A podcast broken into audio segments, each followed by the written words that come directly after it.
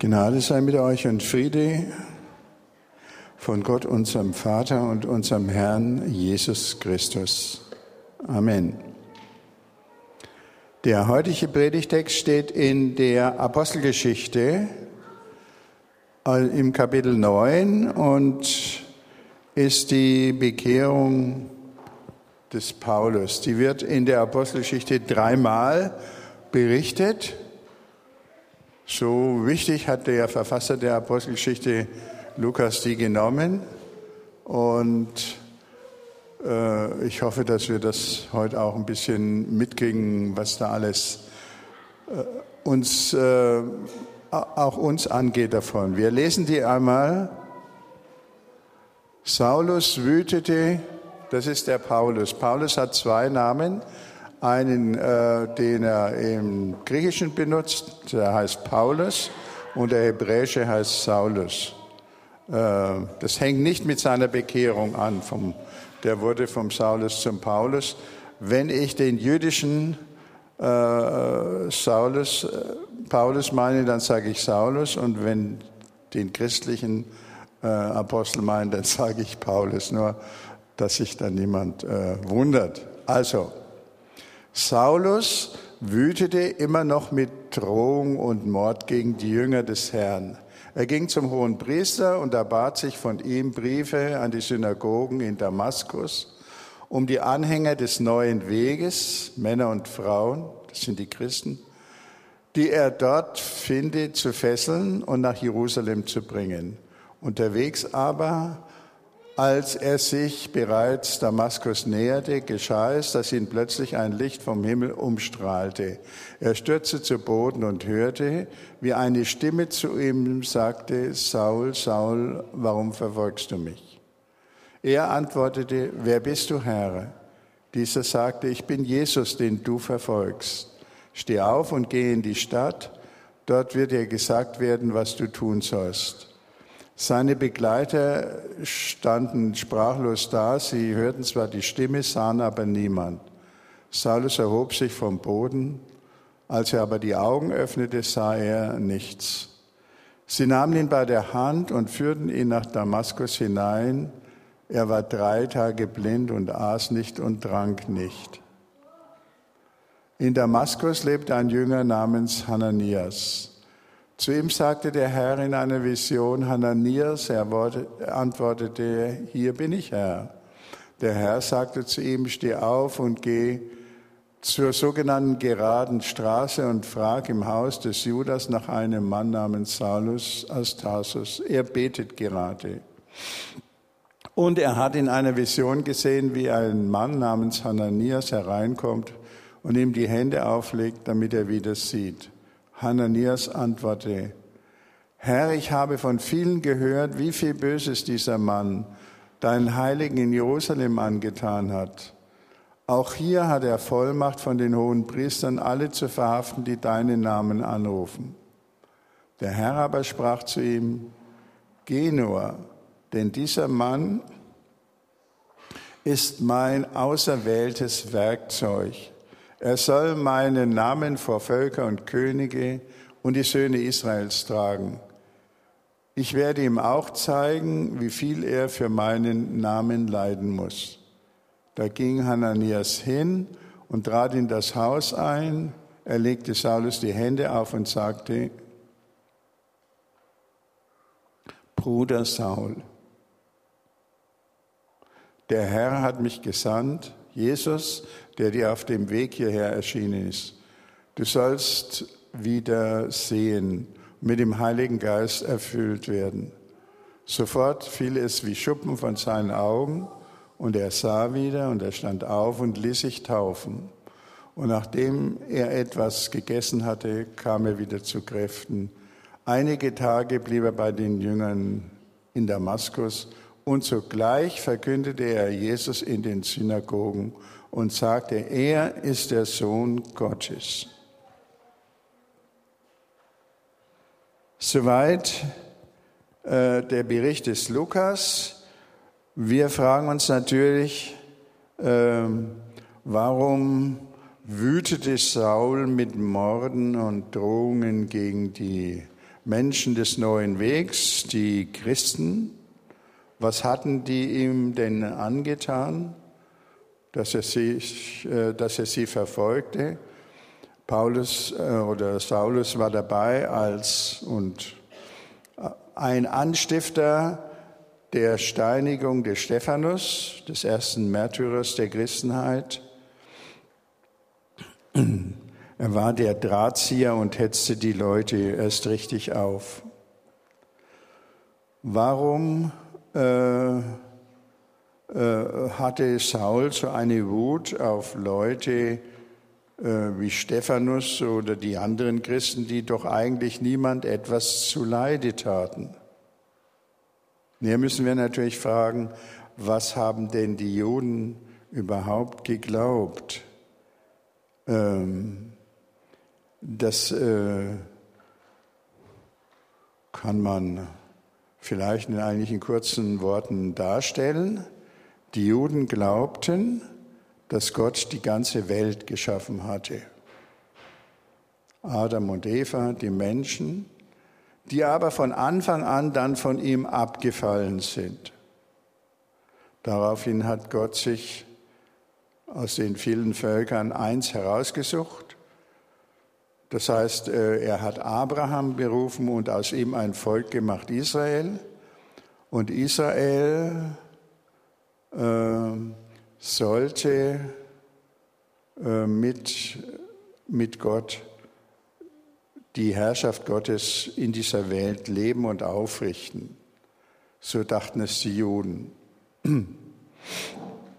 Dabei gab es allerdings einige Katastrophen, aber zur Zeit Jesu war es wieder so weit, dass die meisten Juden geglaubt haben, jetzt kommt bald der Messias.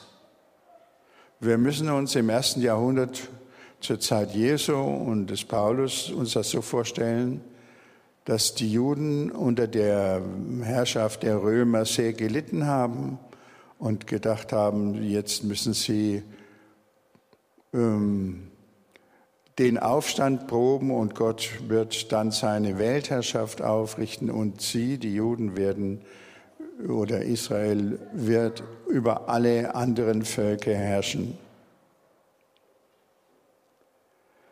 Und schätzungsweise 70 bis 80 Prozent der Juden waren so eingestellt. Und deswegen ist es überhaupt kein Zufall, dass äh, die Juden dann im Jahr 66 den Aufstand gegen die Römer losbrachen und natürlich gegen die äh, geschulten Militärs auf verlorenem Posten standen. Im Jahr 70 ist Jerusalem eingenommen und gründlich zerstört worden. 60 Jahre später hat, haben die Juden das noch einmal probiert im Aufstand des Bar Kochba, des Sternensohnes. Äh, und der Ausgang war wieder der gleiche. Die Römer haben weiter geherrscht und Israel ist über die ganze Welt zerstreut worden. Jesus hat den Titel Messias, äh, König. Griechisch heißt das Christus, ausdrücklich vermieden. Er hat nichts äh, von der Aufrichtung des Reiches Gottes mit Gewalt und mit dem Schwert äh, gehalten. Im Gegenteil. sehen wir an der Passionsgeschichte sagt zu Petrus, wer zum Schwert greift, wird durch das Schwert umkommen. Das bringt überhaupt nichts. Jesus hat äh, gemeint, wir sollen und, und verkündigt, dass Gott alle Menschen liebt, nicht nur das Volk Israel sehen wir an den Geschichten mit der Syrophönizerin und, und so weiter, mit den Heiden, mit denen er am Rande auch in Berührung kommt, der Samariterin. Äh, er hat das Reich Gottes verkündigt, die Liebe Gottes, dass Gott alle Menschen annimmt und lebt Und er hat an dieser Botschaft festgehalten. Wäre Jesus ein Aufrührer gewesen, es wäre ihm ein leichtes gewesen, die Leute zum Aufstand gegen die Römer äh, aufzustacheln, wie das immer wieder dann nach ihm geschehen ist. Aber er hat das vermieden, auch den Titel Messias, er nannte sich de, der Menschensohn. Der Menschensohn ist nicht gekommen, äh, die Sünder zu verdammen, sondern äh, zu, zu retten. Sagt er zum Beispiel in der zum Zachäus und zu den Juden, die sich darüber aufgeregt haben, dass er zu dem Verräter Zachäus, der mit den Römern natürlich zusammengearbeitet hat als Zöllner, das ist also die, Jesus hat an seiner Meinung festgehalten, dass Gott nicht will, dass wir mit Gewalt sein Reich verbreiten. Und dass wir nicht nach Macht und äh, anderen Gütern der Welt äh, streben sollten, sondern offen sind füreinander. Und daran hat Jesus festgehalten bis zu seinem Tod. Er ist zwar angeklagt worden als Messias-Anwärter, äh, steht ja über dem Kreuz, Jesus von Nazareth, der Judenkönig. Aber Pilatus hat ganz genau gewusst, dass das eigentlich nicht stimmt. Insofern hat er einen Justizmord begangen im Namen des römischen Staats. Die hohen Priester äh, wussten das eigentlich auch, dass Jesus völlig harmlos war und dass das eine absurde Anklage gegen ihn ist, dass er äh, den Kaiser stürzen wolle oder so etwas. Aber und zuletzt haben auch die Jünger bis zuletzt daran geglaubt, dass Jesus äh, diese Vorstellung von der Weltherrschaft Israels als Gottes äh, Statthalter und als Gottes Reich äh, aufrechterhalten wird. Und deswegen sind sie dann in der Nacht des Verrats zusammengebrochen, weil jetzt äh, völlig klar war, dass Jesus sich freiwillig in die Hände seiner Feinde begeben hat und für seine Botschaft mit seinem Leben bezahlen wollte und bezahlt hat. Und das war für die, äh, für die Jünger äh, ein Schock. Und deswegen sind sie alle geflohen. Und äh, als aber Jesus auferstanden war, haben sie begriffen, dass, äh, dass Jesus wirklich den, den Weg Gottes gegangen ist. Er erscheint ja als der Auferstehen, äh, Auferstandene mit göttlicher Macht.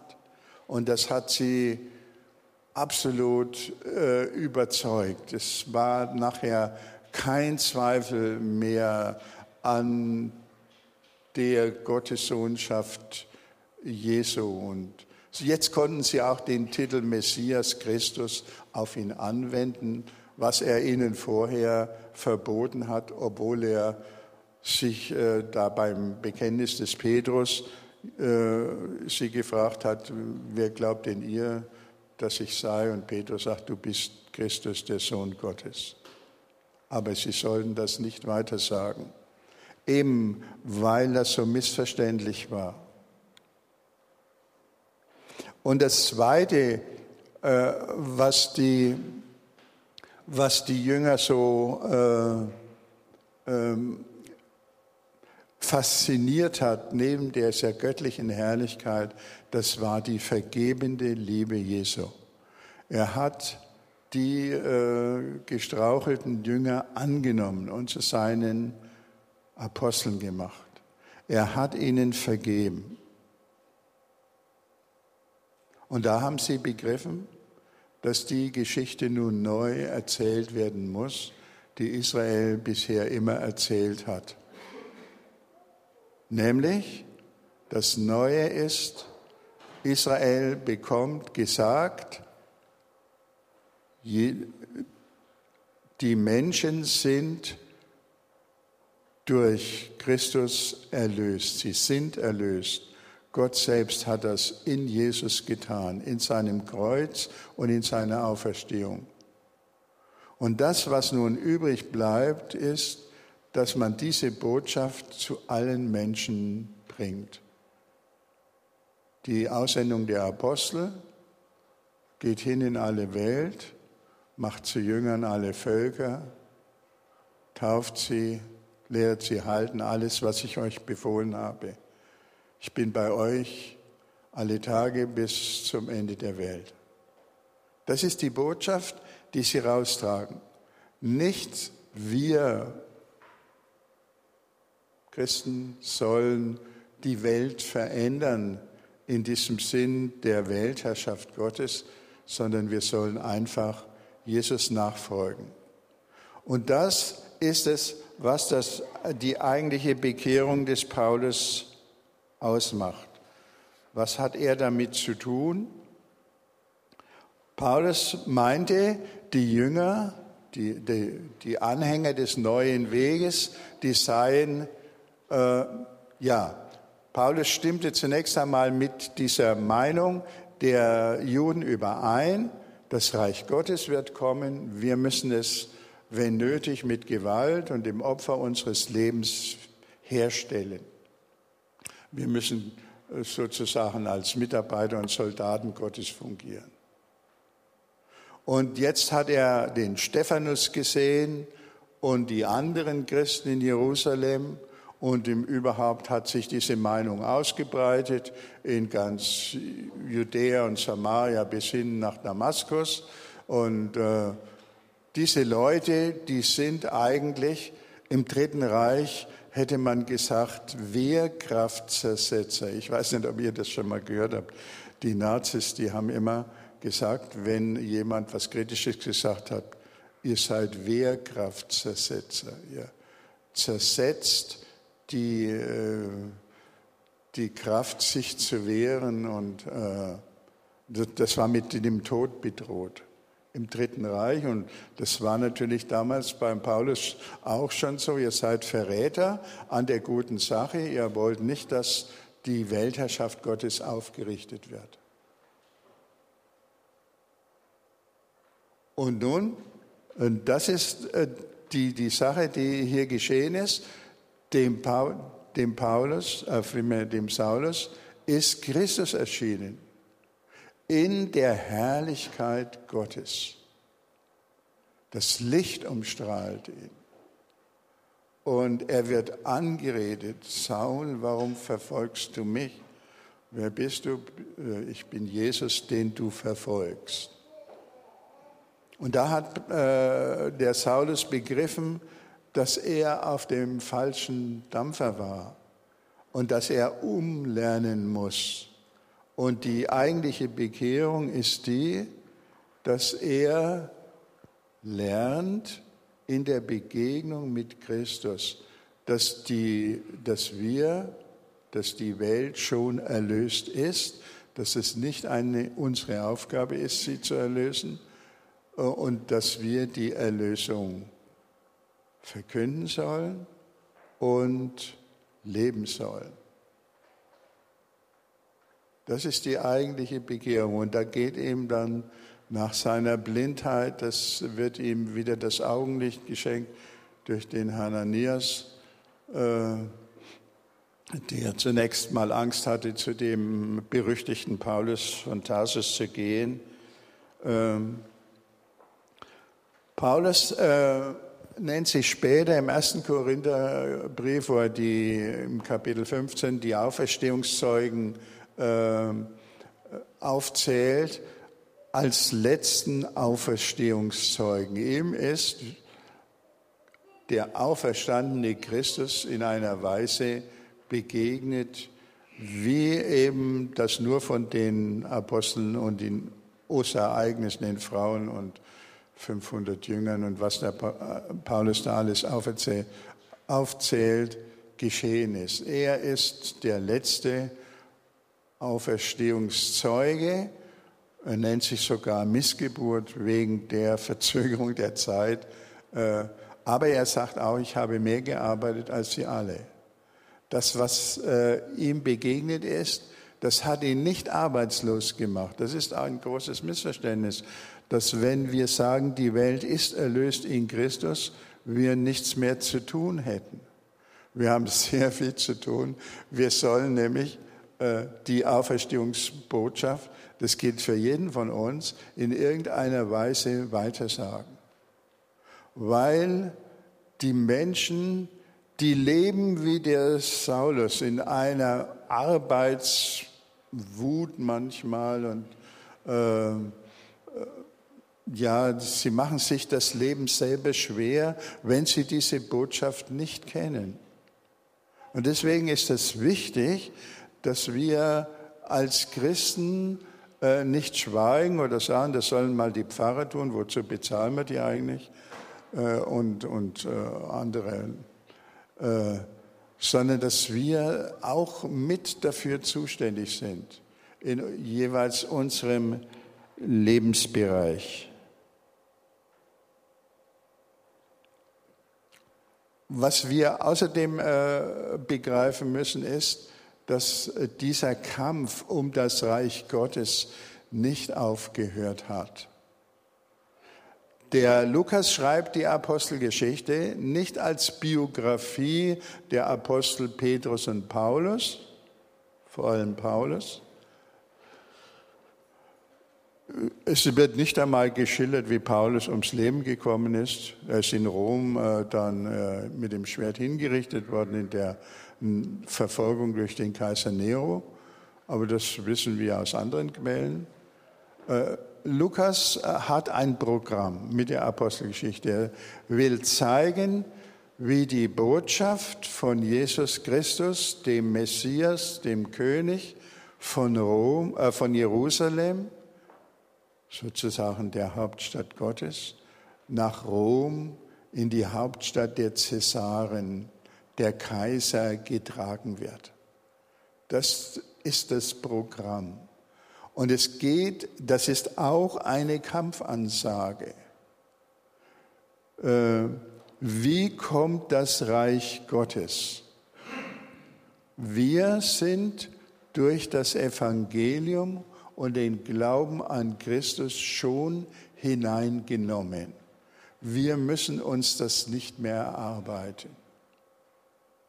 Deswegen verkündigt Paulus dann in seinen Briefen die sogenannte Rechtfertigungslehre. Wir sind angenommen und geliebt von Gott.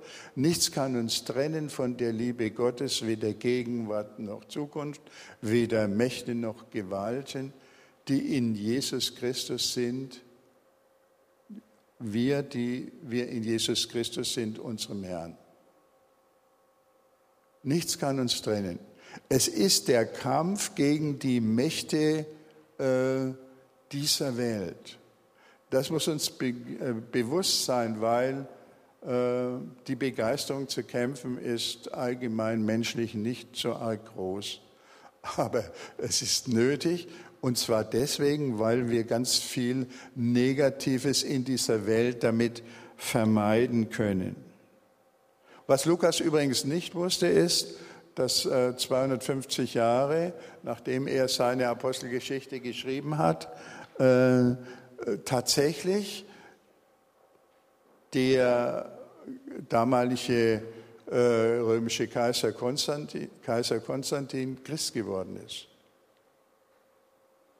Das Christentum hat über die heidnischen Kaiser der Römer, die sich als Götter verehren ließen, gesiegt, die die Macht und den Wohlstand, den Luxus und was alles andere angebetet hatten.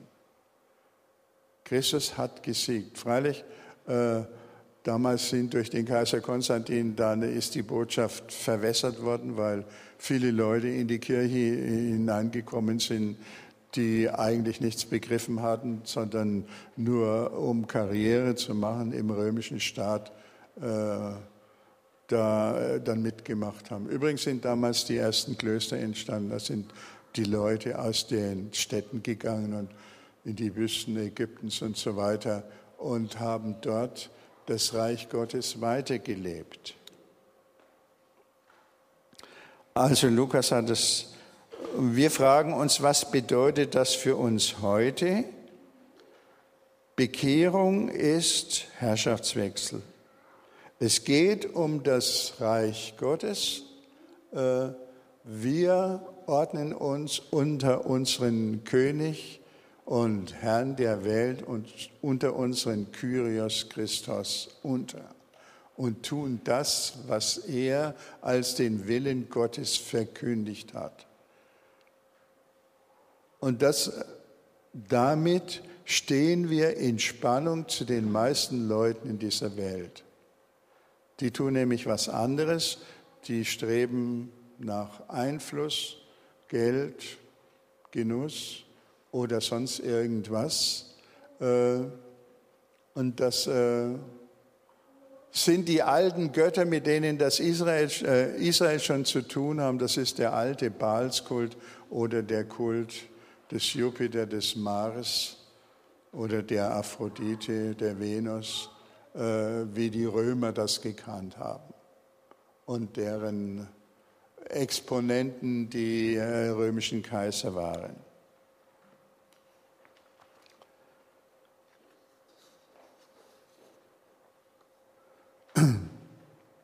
Nachfolge ist nicht Rückzug aus der Welt in eine Innerlichkeit.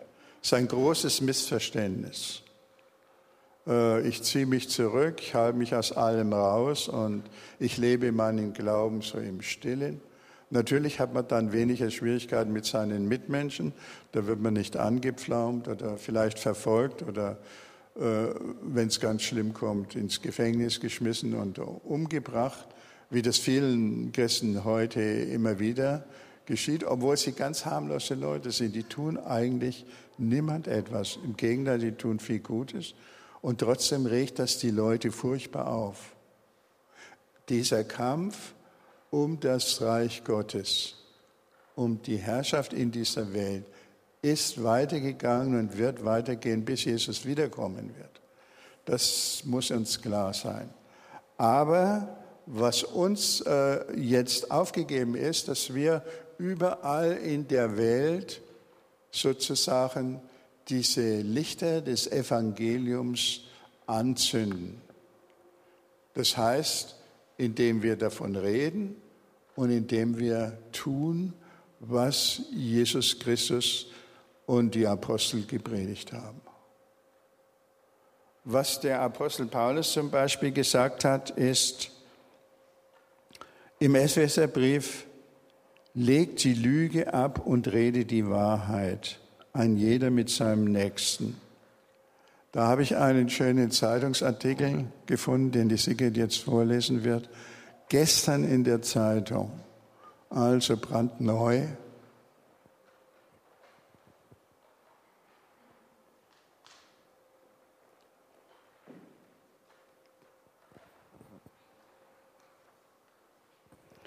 Der Artikel heißt Lügen machen Stress. So ein bisschen Flunkerei erleichtert das Leben doch ungemein. Wenn der Ehemann wüsste, wie viel das neue Designerkleid wirklich gekostet hat, gekostet hat, würde er sich bestimmt um die Haushaltskasse sorgen. Schwiegermutti muss auch nicht unbedingt erfahren, dass sie gerade zum ungünstigsten Zeitpunkt angerufen hat. Und der Chef ist gleich viel lockerer, wenn er glaubt, dass die eiligen Unterlagen schon abgeschickt sind. Wir ersticken unnötige Sorgen über die Haushaltskasse im Keim, schärfen unser Profil als zuverlässige Mitarbeiter und halten die nervige Verwandtschaft bei Laune, nur mit ein paar Worten. Trotzdem lassen Sie es besser bleiben. Sie spielen mit Ihrer Gesundheit. Sie Schon nach zehn Wochen ohne Lügen werden sie sich zufrieden fühlen und ihre Kopfschmerzen sind fast wie weggeblasen. Glauben Sie nicht? Stimmt aber, berichtete zumindest die Psychologin Anita Kelly auf der Tagung der renommierten American Psychology Association. Die Forscherin ließ 55 Personen zehn Wochen lang ausschließlich die Wahrheit sagen. Ein hartes Programm. Wenn es brenzlig wurde, sollten sie statt zu schwindeln rasch das Thema wechseln oder gar nichts sagen. Kleine Geheimnisse waren erlaubt. Bei wöchentlichen Untersuchungsterminen überprüften die Forscher, wie es mit der Gesundheit und Wohlbefinden der Probanden aussah. Und sie fragten nach, wie gut sie ihre Flunkerabstinenz durchgehalten hatten.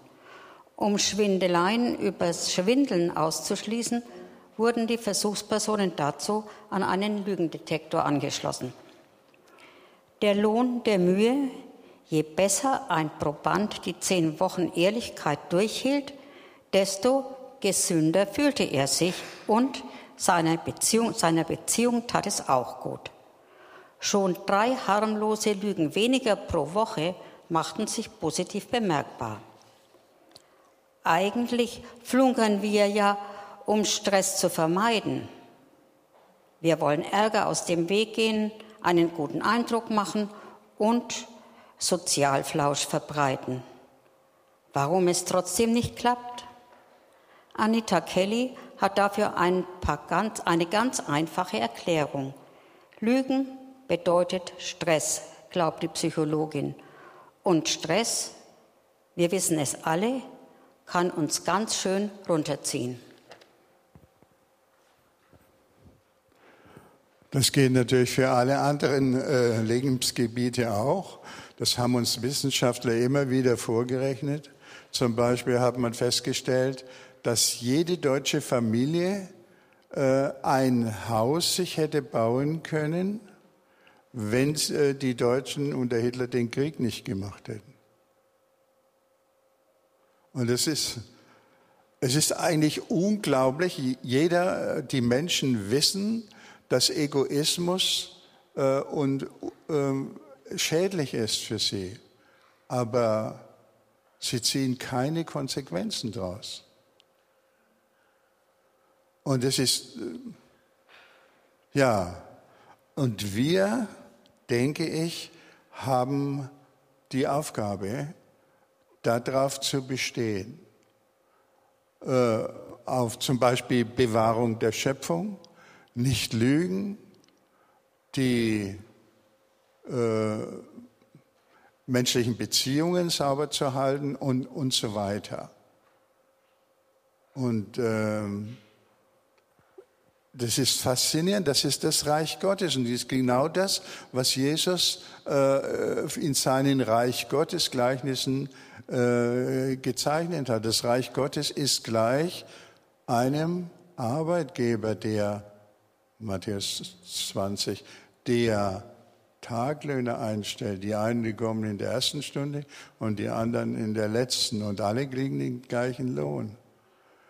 Großzügigkeit und Liebe untereinander und äh, auch Leuten das geben, was sie nicht verdient haben.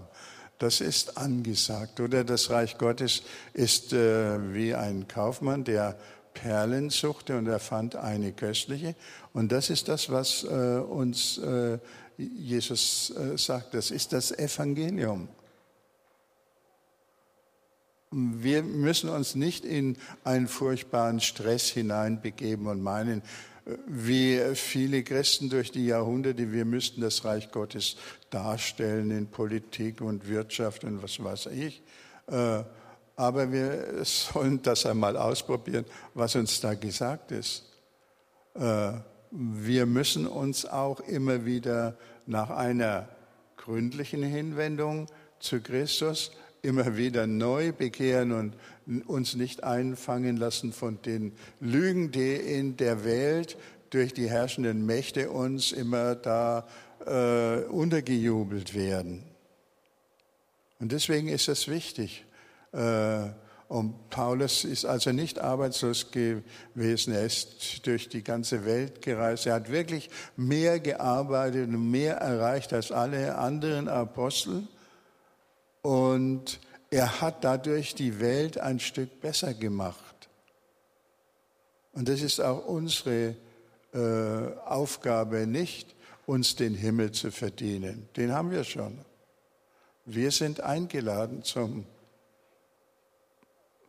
großen Abendmahl. Das, was wir hier feiern, das ist die Ankündigung, nicht, nicht nur die Ankündigung, sondern ein Teil der Wirklichkeit dessen, was uns erwartet, der Gemeinschaft mit Gott. Aber was wir tun sollen, ist, dass wir wirklich etwas durch unser Leben in dieser Welt verändern. Zum Guten. Und das heißt, dass wir das Evangelium umsetzen. Und insofern, auch wenn wir jetzt keine Auferstehungszeugen sind wie der Paulus, stehen wir immer wieder vor dieser äh, Aufgabe, uns zu bekehren, äh, die Liebe Gottes zu erkennen in der Gestalt Jesu Christi und das Licht, das von ihm ausgeht, weiterzugeben in die Finsternis dieser Welt. Amen.